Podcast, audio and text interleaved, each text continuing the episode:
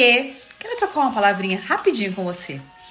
Você é dessas pessoas que devolve tudo na lata? Que é daquelas, toma lá da cá? É comigo não tem isso não. Falou, levou. Sabe que isso não é nem um pouco inteligente emocionalmente. Muitas vezes temos que aprender a dar os segundinhos para processar, não deixar o emocional tomar conta e agir pelo racional. Só que compensa eu responder? Você já viu aquele ditado que o sabe se cala e o tolo fala? Mais ou menos isso.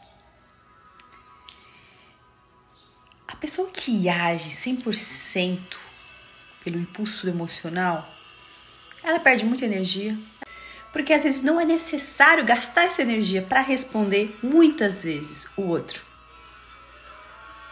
A verdade não precisa de defesa. A pessoa que perde tempo muitas vezes responder coisas que não é necessário, que se preocupa, ela se desgasta emocionalmente. Além dela perder tempo, uma passagem que diz assim: Cada um esteja pronto para ouvir, mas demore para falar e ficar com raiva. Como eu amo a palavra.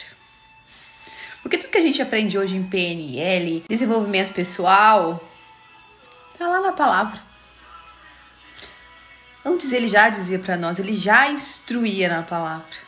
Por isso que a palavra é viva. Passou pelo Novo Testamento, que estudou o Novo Testamento, há de concordar comigo que Jesus, muitas vezes ele se calava.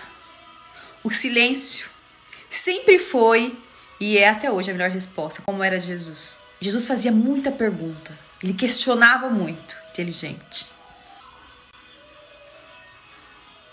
Então, às vezes, se eu digo uma crítica, uma pessoa que tá te passando uma raiva, um nervoso, será que compensa você responder? Você gastar a sua energia, você comprometer o teu emocional? Começa a pensar direito, como diz Joyce Meyer. Comece a pensar direito. Comece a controlar seu emocional. Não deixe. Tirem sua paz, a sua harmonia. Não deixe que elas controlem seu emocional. Seja mais forte. Mostra aqui, ó, seu emocional quem manda. Para um pouquinho. Pensa alguns segundos.